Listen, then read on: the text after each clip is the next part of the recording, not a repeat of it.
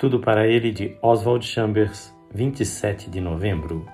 A consagração do poder espiritual, pela qual o mundo está crucificado para mim e eu para o mundo. Gálatas 6:14. Quando eu habito na cruz de Cristo, não me torno um simples interessado apenas na minha própria pureza. Meu objetivo dominante passa a ser os interesses de Jesus Cristo. O Senhor não foi um recluso nem uma seta. Ele não se isolou da sociedade mas o tempo todo estava isolado dela interiormente.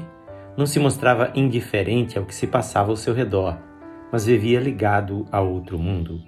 Na verdade, achava-se tão integrado no mundo que os religiosos de seu tempo o acusaram de glutão e bebedor de vinho. Mas o Senhor não permitiu que nada interferisse na consagração de suas energias espirituais às coisas de Deus. A falsificação dessa consagração é deixar de fazer certas coisas pensando em armazenar poder espiritual para uso posterior. Mas isso é grande engano. O Espírito de Deus tem tirado o pecado de muitas pessoas, todavia elas ainda não experimentaram a liberdade e nem a plenitude espiritual.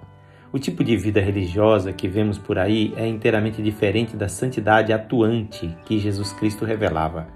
Não peço que os tires do mundo, disse ele, e sim que os guardes do mal. João 17,15 Temos que estar no mundo, mas não ser do mundo. Estar isolado dele interiormente, não exteriormente. Veja João 17,16 Não devemos permitir que nada interfira na consagração de nossas energias espirituais às coisas de Deus.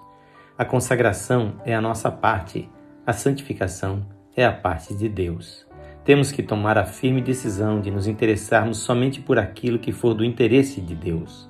Algumas dúvidas que surgem podem ser resolvidas ao fazermos a seguinte pergunta: Será que isso é o tipo de coisa em que Jesus Cristo está interessado ou é algo que interessa ao inimigo de Jesus? Esta leitura é feita por seu amigo pastor Edson Grando. Que o Senhor Jesus abençoe ricamente a sua vida e lhe conceda plena consagração a Deus.